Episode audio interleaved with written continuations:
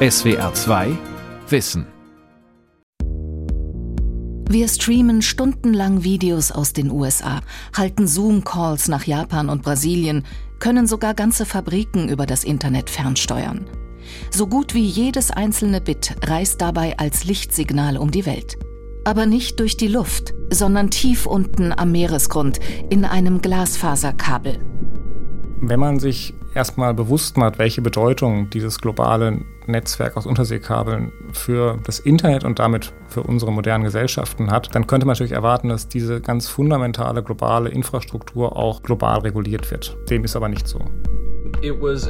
Ein chinesischer Regierungsbeamter hat das Geschäft mit den Tiefseekabeln als ein modernes Schlachtfeld bezeichnet.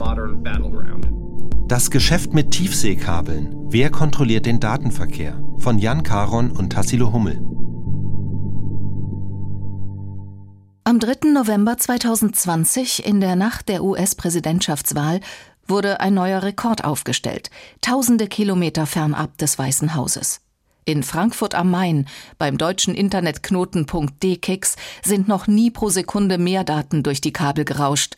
10 Terabit pro Sekunde. Das entspricht der Übertragung von über 2,2 Millionen Videos in HD-Qualität gleichzeitig oder einer Datenmenge von ca. 2,2 Milliarden beschriebenen DIN A4-Seiten. So heißt es in einer Pressemitteilung der Frankfurter Datenexperten. Der Rekord wurde erreicht, weil sich in Deutschland so viele Menschen für den Ausgang der US-Wahl interessierten und die Wahlnacht im Livestream verfolgten. Doch nicht nur in Frankfurt ballten sich die Datenmassen. Die ganze Zeit floss tief unten, auf dem Grund des Atlantischen Ozeans, ein gewaltiger Datenstrom. Denn jedes einzelne Bild der großen US-Fernsehsender, jeder Artikel amerikanischer Zeitungen und jeder Tweet der Korrespondenten musste zu uns nach Deutschland gelangen. Durch ein Datenkabel, nicht dicker als ein Gartenschlauch. Man muss sich klar machen, dass das Internet, wie wir es heute kennen, ohne diese Unterseekabel nicht existieren würde. Das sagt Daniel Völsen von der Stiftung Wissenschaft und Politik, die in Berlin auch die Bundesregierung berät. Völsen ist einer der wenigen Experten in Deutschland, der zu Unterseekabeln publiziert, obwohl dieses Thema alle etwas angehen sollte. Und mir geht es, glaube ich, vor allem darum, deutlich zu machen, dass das Internet eben nicht nur Software ist, sondern es hat eine ganz harte physische Komponente, ob es jetzt Verwaltung, Regierung, Wirtschaft, Wissenschaft bis in unser Privatleben hinein ist. Und für all diese Dinge brauchen wir dieses weltweite Netz von Unterseekabeln. Und weil wir das so dringend brauchen, ist es auch klar, dass es hier auch um politisch folgenreiche Entscheidungen geht. Nämlich um die Frage, wie man dieses Netz jetzt und in Zukunft politisch gestaltet. Denn obwohl mehr als 99 Prozent des Datenverkehrs zwischen den Kontinenten über Tiefseekabel laufen, nimmt die breite Öffentlichkeit nur wenig Notiz zu wenig, finden Experten. Tiefseekabel sind nicht sexy und sie passen auch nicht zu unserem Bauchgefühl, wie wir uns Kommunikation vorstellen. In diesem Videocall hier spreche ich zu Ihnen von Amerika nach Deutschland und es fühlt sich so an, als würde es durch die Luft gehen. Doch jedes einzelne Wort, das ich hier sage, gelangt am Boden des Atlantischen Ozeans zu Ihnen erklärt die Medienwissenschaftlerin Professor Nicole Starusielski über den Videodienst Zoom. Starusielski forscht und lehrt an der New Yorker Steinhardt University. 2015 legte sie so etwas wie das Standardwerk in der überschaubaren Literatur zum Thema Tiefseekabel vor, The Undersea Network, das Unterseenetzwerk. Stellen Sie sich das Ganze als ein Netz aus Gartenschläuchen vor. Ein wirklich dünnes Bündel an Kabeln mit einer kleinen Isolationsschicht zusammengebunden zu einem Schlauch. In den Küstenbereichen werden diese Kabel meistens vergraben, damit kein Schiff aus Versehen seinen Anker darauf schmeißt. Auf der offenen See sind es aber dann tatsächlich diese kleinen, dünnen Schläuche, die jedoch massive Datenmengen transportieren. Auf einer interaktiven Karte der Submarine Cable Map wird das globale Tiefseekabelnetzwerk ähnlich wie ein U-Bahn-Liniennetz visualisiert. Die meisten Verbindungen bestehen zwischen Europa, vor allem Frankreich, England und Spanien, und den USA. Ebenfalls viele Verbindungen gibt es zwischen Kalifornien und Japan. Den Rest bilden vereinzelte Leitungen, die zumeist nah an der Küstenlinie verlaufen. Doch richtig viele Kabel sind es nicht, auf dem ganzen Erdball nur etwa 400. Und nur ein Teil dieser Kabel ist mit der neuesten Technologie ausgestattet. Das bedeutet, das Gros der weltweiten digitalen Kommunikation geht durch dieselben paar Dutzend Kabel. Die Glasfaser macht's möglich. Es gibt verschiedene Technologien für die Langstreckenkommunikation. Satelliten sind eine der Optionen, aber die sind nicht geeignet für hohe Datenraten, wie zum Beispiel unser Videocall und schon gar nicht für die Videocalls von allen Menschen zusammen. Da ist es viel einfacher und auch günstiger, alles mit Lichtgeschwindigkeit von A nach B zu senden, durch eine Glasfaser, ohne den geringsten Widerstand. Da gibt es keine Wolken und auch die Distanz ist viel kürzer als ins All und wieder zurück. Die Kabel werden von speziellen Schiffen verlegt und gewartet, von denen es weltweit nur sehr wenige gibt. Die sogenannten Cable-Laying Ships wiegen meist mehr als 11.000 Tonnen, haben in ihrem Bauch eine riesige, waagrecht liegende Kabeltrommel und sind mit so gut wie jeder erdenklichen Sensortechnik ausgestattet. Penibel vermessen sie den Meeresgrund, um die Glasfaserschläuche passgenau hinabzuspulen. So back in the telegraph Früher, im Zeitalter der Telegraphen, hat man die Kabel einfach von den Schiffen geschmissen. Und wenn sie an Unterwasserbergen vorbeikamen, dann hing das Kabel eben von einem Berg zum anderen, so dass sich die Wale darin verfangen haben. Das war sehr schlecht. Heutzutage ist die Geolokalisierung so genau, dass sie ausrechnen können, wie viel Kabel sie brauchen, um es exakt auf dem Meeresgrund einzupassen und wie schnell das Schiff dafür fahren muss. Das Netz der Unterseekabel, so wie wir es heute haben, ist das Ergebnis von letztlich zwei Triebkräften. Das eine sind die Staaten, die ein Interesse daran haben, dieses Netz, dieses Unterseekabelnetz zu gestalten. Das andere sind private Unternehmen. Und das Interessante ist, ähm, wir reden heute natürlich über das Netz als einen Bestandteil des Internets. Die Geschichte dieses Unterseekabelnetzes geht aber noch deutlich weiter zurück, bis ins 19. Jahrhundert. Und schon da haben wir diese beiden Akteure, Staaten und Unternehmen. Den technologischen Grundstein lieferten in der ersten Hälfte des 19. Jahrhunderts zwei Deutsche. Samuel Thomas von Sömmering experimentierte 1811 in der Nähe von München mit elektrischen Signalen und einem mit Gummi isolierten Draht. Das mündete in seine Denkschrift über einen elektrischen Telegraphen an der Bayerischen Königlichen Akademie der Wissenschaften. Rund 40 Jahre später erfand Werner Siemens die Gutta-Percha-Presse, die das Gummi lieferte, um Draht zu isolieren und das herzustellen, was wir seitdem ein Kabel nennen. Das eigentliche Kabelnetz wurde dann jedoch nicht von Deutschen, sondern von Briten verlegt.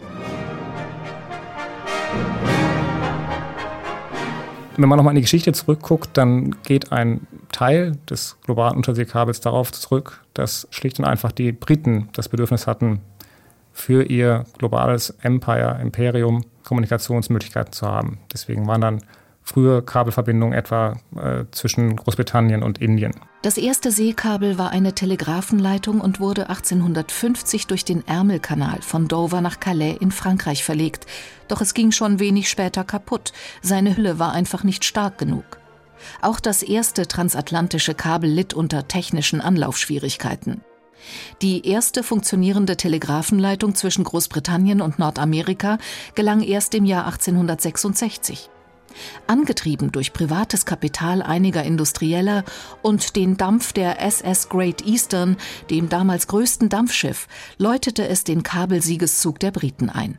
Doch auch andere Kolonialmächte wie Frankreich und Spanien begannen, ihre Besitztümer durch Kupferkabel zu verbinden. Für Staaten haben Unterseekabel auch eine militärische Bedeutung. Ähm, ganz zugespitzt konnte man das sehen, als zu Beginn des Ersten Weltkriegs eine der ersten Aktionen der Briten war, dass sie den Großteil der deutschen internationalen Kabelverbindungen gekappt haben. Hier war ganz klar, dass es für Deutschland und dann auch für den Verlauf dieses Krieges eine ganz entscheidende Ressource. Mit wem kann ich wie international mich austauschen? Auch in den Enthüllungen des Whistleblowers Edward Snowden über die globalen Überwachungspraktiken des US-Geheimdienstes NSA ist von angezapften Tiefseekabeln die Rede. Daran habe sich in der Nach-Snowden-Ära nichts geändert, im Gegenteil, meinen Experten wie Justin Sherman. Er ist Fachmann für Cybersicherheit am einflussreichen Think Tank Atlantic Council in Washington, D.C. Es gab Berichte über russische U-Boote, die kürzlich sehr nahe an den US-Kabeln in der Nähe von Florida vorbeigefahren sind. Vielleicht sind sie einfach nur vorbeigefahren. Doch ist es plausibel, dass diese U-Boote dort aus Spionagegründen unterwegs waren? Ich denke ja, das ist absolut plausibel. Denn sie müssen sich vor Augen führen, dass so gut wie der gesamte Internetverkehr der Welt durch diese Tiefseekabel geht. Wenn sie die technischen Fähigkeiten haben, diese Netze anzuzapfen, warum sollten sie dann freiwillig darauf verzichten? Von den ersten Kupferkabeln im 19. Jahrhundert bis zur heutigen Nutzung für das globale Internet hat sich in technischer Hinsicht nicht viel getan. Es gab im Wesentlichen nur zwei Neuerungen, erläutert Nicole Starosielski. Die ersten 100 Jahre bleibt die Technologie mehr oder weniger dieselbe. Kupferkabel und Telegrafenverbindungen. Bis dann, Mitte des 20. Jahrhunderts, das Telefonkabel erfunden wird. Das war der erste große Umbruch. Der nächste ereignete sich Mitte der 1980er Jahre mit der Entwicklung des Glasfaserkabels. Es stellt bis heute die Infrastruktur für das globale Internet dar. Aus dem elektrischen Signal wird jetzt ein optisches, blitzschnell und ohne den geringsten Widerstand. Die Weltmeere werden seit den 80er Jahren mit Glasfaserkabeln durchzogen. Da die Investitionen hoch sind, arbeiten Telekom-Unternehmen oft in internationalen Konsortien zusammen. Auch die Deutsche Telekom investiert zwischenzeitlich mit Partnern in Seekabel. Das bekannteste war das TAT-14, das als eines der wenigen Transatlantikkabel direkt mit Deutschland und zwar mit Ostfriesland verbunden war und 2020 stillgelegt wurde. Aktuell hält die Deutsche Telekom noch rund 30 Seekabelbeteiligungen, Tendenz weiter abnehmend, denn wir leasen ganz einfach inzwischen unsere benötigten Kapazitäten im Seekabelmarkt. Damit können wir größere geografische Verfügbarkeiten herstellen und sind gleichzeitig auch wirtschaftlicher. So Stefanie Halle, eine der Unternehmenssprecherinnen der Deutschen Telekom gegenüber SWR2 Wissen. Sie beschreibt einen allgemeinen Trend. Für die meisten klassischen Telekommunikationsunternehmen ist es wirtschaftlich heute nicht mehr interessant, die Tiefseekabel selbst zu verlegen. Das sieht auch Jean-Luc Villemain vom französischen Telekom-Konkurrent Orange so. Ich vergleiche das gerne mit Immobilien. Sie können entweder ein ganzes Haus kaufen, nur eine Eigentumswohnung oder diese sogar nur mieten. So ist das auch bei den Kabeln. Entweder Sie sind wirklich sehr reich und haben keine finanziellen Grenzen, dann legen Sie einfach 300, 400 Millionen Euro auf den Tisch und lassen sich Ihre Kabel legen. Das können sich nur noch Unternehmen wie Google oder Facebook leisten. Oder sie sind ein bisschen weniger reich, aber wollen, so wie wir bei Orange, trotzdem langfristig ein internationaler Akteur im Geschäft bleiben. Dann können sie sich an den Baukosten beteiligen und dann gehört ihnen wenigstens ein gewisser Teil in einem Glasfaserstrang. Oder sie sind wirklich knapp bei Kasse. Oder das Ganze gehört nicht zu ihren strategischen Prioritäten. Dann mieten sie sich eben die Kapazitäten. Anders als die Deutsche Telekom, so Wilmer, wolle das französische Unternehmen seine Ambitionen im Seekabelgeschäft nicht vollständig aufgeben. Denn es geht hier um unsere nationale Souveränität. Für uns als Unternehmen, aber auch für Frankreich als Staat. Wir wollen selbst der Eigentümer unserer Infrastruktur sein.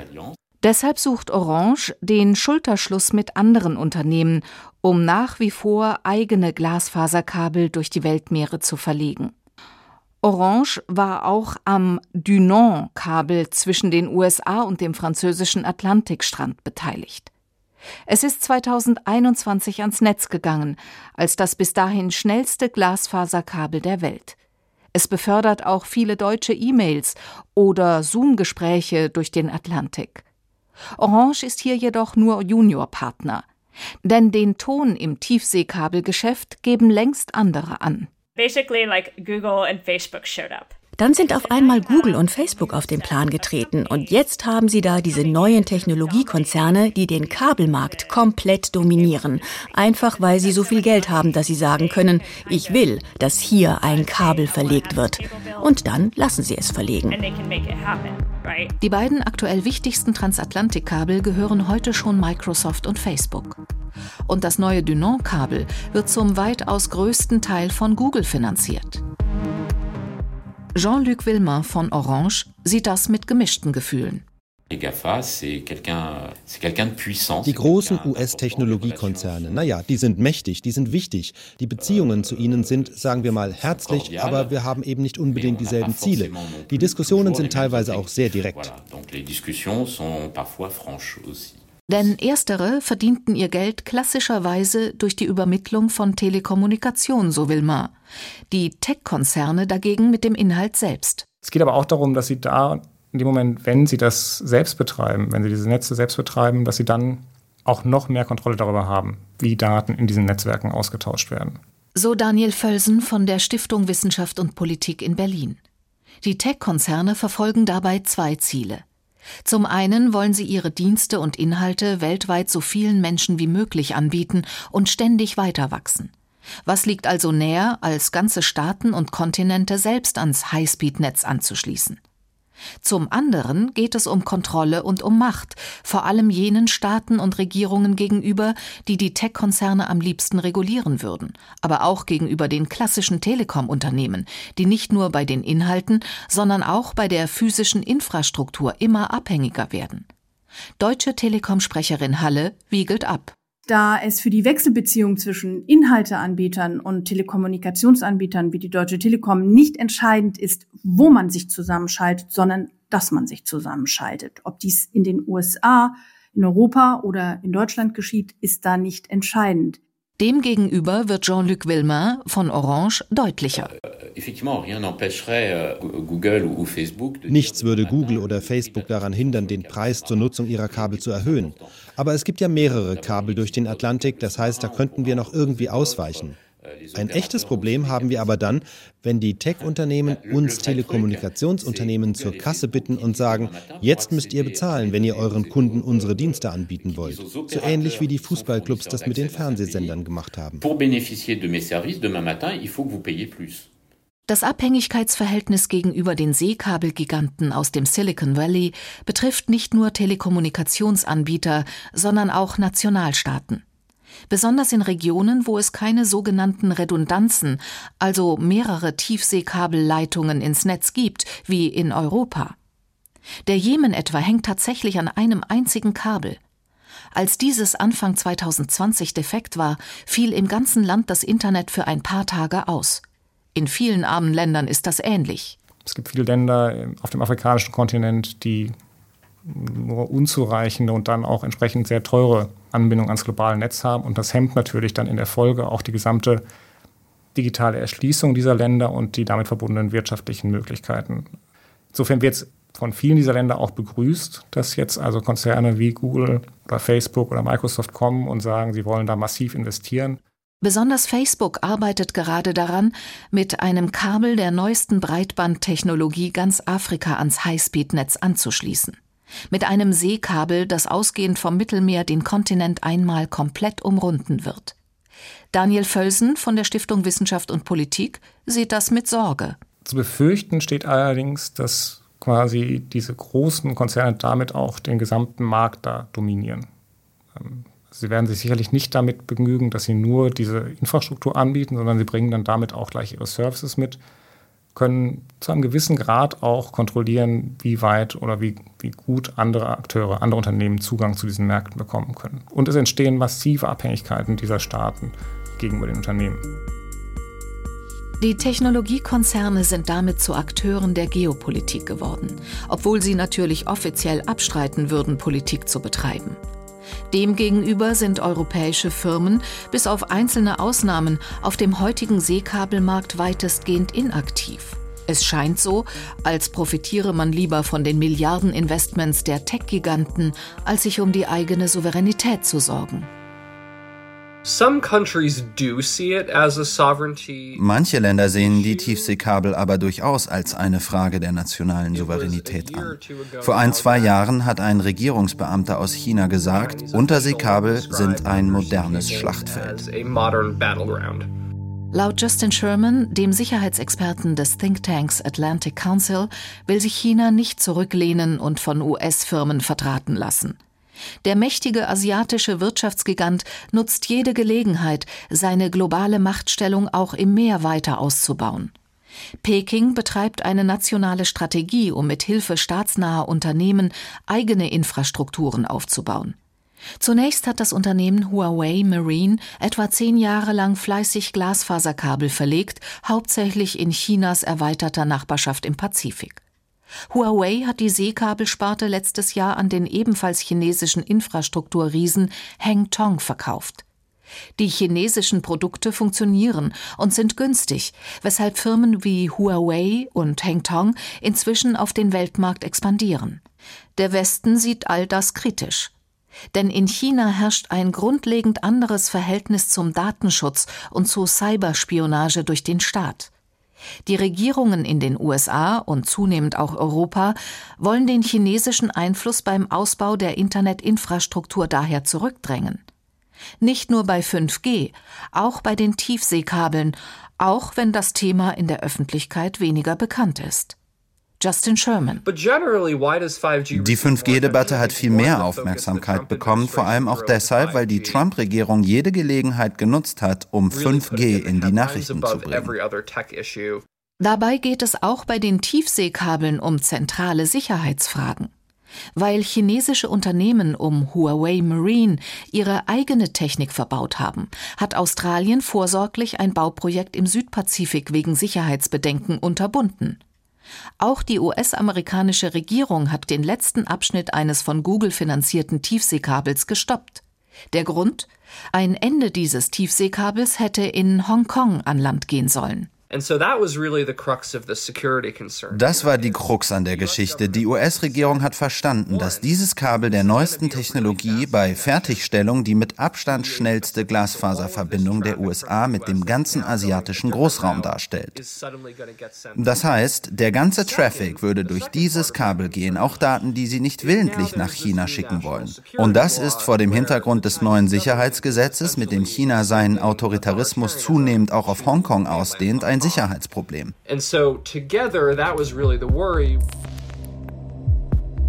Computerdaten suchen nämlich von sich aus den Weg durch das weltweite Netz. In der Regel nehmen sie die geografisch kürzeste Route. Doch wenn es schnellere Optionen gibt, dann wählen Daten schon mal einen Zickzackkurs. So hätte über das Google-Kabel eine E-Mail von den USA nach Deutschland über Hongkong geleitet werden können. Im Klartext heißt das, wir haben kaum Einfluss darauf, durch welche Kabel unsere Daten um den Globus strömen. Ein echtes Datenschutzproblem. Wenn man sich erstmal bewusst macht, welche Bedeutung dieses globale Netzwerk aus Unterseekabeln für das Internet und damit für unsere modernen Gesellschaften hat, dann könnte man natürlich erwarten, dass diese ganz fundamentale globale Infrastruktur auch global reguliert wird, dass es da eine Art globale Aufsichtsbehörde gibt. Dem ist aber nicht so. Kritisiert Daniel Völsen. Es gibt zwar so etwas wie eine internationale Dachorganisation für die Tiefseekabel, die setzt aber hauptsächlich technische Standards, vergleichbar mit DIN-Normen. Eine Form von multilateraler Regulierung gibt es für die Tiefseekabel nicht. Im Küstenbereich gilt das Recht des jeweiligen Staates und auf hoher See im Prinzip gar keines. Auch Justin Sherman vom Atlantic Council fordert klare Regeln. Wenn es darum geht, dass Firmen wie Facebook über ihre Kabel immer größere Abhängigkeiten schaffen, wenn wir uns Sorgen über Staaten machen, welche die Kabel für Spionage anzapfen, aber auch wenn es um die technische Stabilität und die Verlässlichkeit des internationalen Netzes geht, dann lautet die entscheidende Frage, welche Rolle sollten Regierungen hier spielen? Bei den EU-Staaten, auch Deutschland, fehle laut den Experten das Problembewusstsein. Was die Unterseekabel angeht, ist Europa da erstmal in einer sehr komfortablen Situation. Rein historisch waren wir immer schon gut vernetzt, sind auch jetzt gut angebunden. Europa ist ein attraktiver Markt, das heißt, in gewisser Weise kommen die Kabel auch zu uns.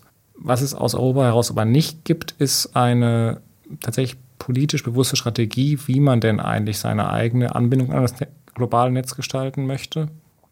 Und was ich doch auch vermisse, ist eine Idee davon, wie denn dieses globale Netz insgesamt gestaltet sein sollte. Andererseits, Die Weltmeere waren schon immer ein Raum der unternehmerischen Freiheit. Wie genau eine internationale Regulierung des Tiefseekabelnetzes aussehen könnte, vermag in Politik und Wissenschaft derzeit niemand zu sagen. Stefanie Halle von der Deutschen Telekom findet, Wichtiger ist, dass der Inhalt und die Nutzerdaten unserer Kunden in Europa gespeichert werden. Damit greift nämlich die Europäische Datenschutzgrundverordnung und eine unerlaubte Weitergabe an Dritte kann verhindert werden. Die Verordnung regelt also, dass auch außereuropäische Anbieter wie Amazon und Google bei Daten von deutschen Kunden auf gewisse Mindeststandards achten müssen und sie nicht an Dritte weitergeben dürfen. Doch sie regelt nicht, wo diese Daten physisch gespeichert werden. Das kann nämlich außerhalb der EU sein.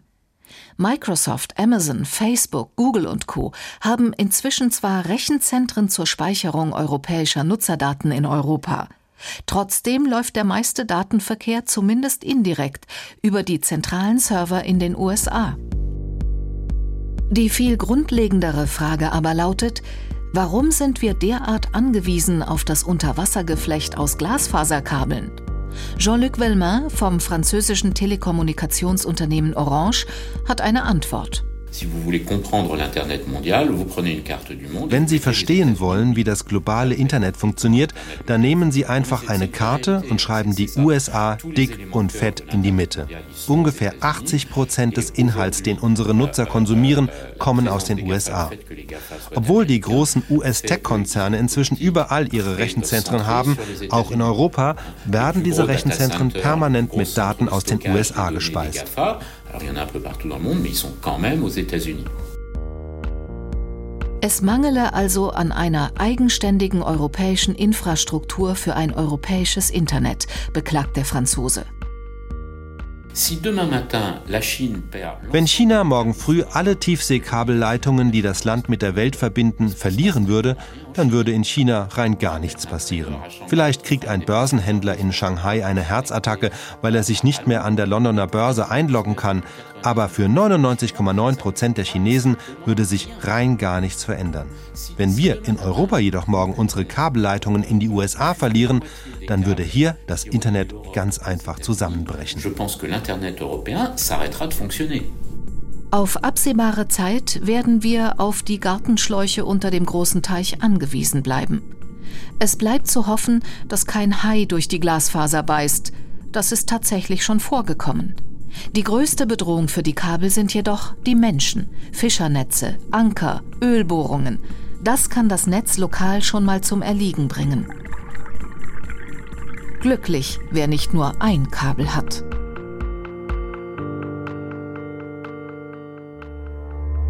SWR 2 Wissen. Das Geschäft mit Tiefseekabeln von Jan Caron und Tassilo Hummel. Sprecherin Birgit Klaus. Redaktion Sonja Striegel. Ein aktualisierter Beitrag aus dem Jahr 2021. SWR 2 Wissen Spezial. Das Tier, das Tier und wir. Hallo, ich bin Vera Kern. Ich bin Dirk Asendorf. Wir arbeiten in der SWR 2 Wissen Redaktion. Und wir haben was Neues für euch. Zehn Folgen Wissen Spezial über das Verhältnis von uns Menschen zu Tieren. Wir schauen auf unsere lange Beziehungsgeschichte und fragen uns, warum ist es für viele scheinbar okay, Nutztiere zu töten und zu essen, während wir unsere geliebten Katzen und Hunde verhätscheln. Es geht darum, Tiere zu essen, mit ihnen zu handeln und auch, wie wir sie besser schützen sollten. In zehn Folgen nehmen wir euch mit in den Zoo, zur Drückjagd in den Schlachthof, ans Filmset. Ab 20. Mai nachmittags sind die ersten fünf Folgen da, überall wo es Podcasts gibt gibt. Ab 24. Juni dann die restlichen fünf. SWR 2 Wissen. Manuskripte und weiterführende Informationen zu unserem Podcast und den einzelnen Folgen gibt es unter swr2wissen.de.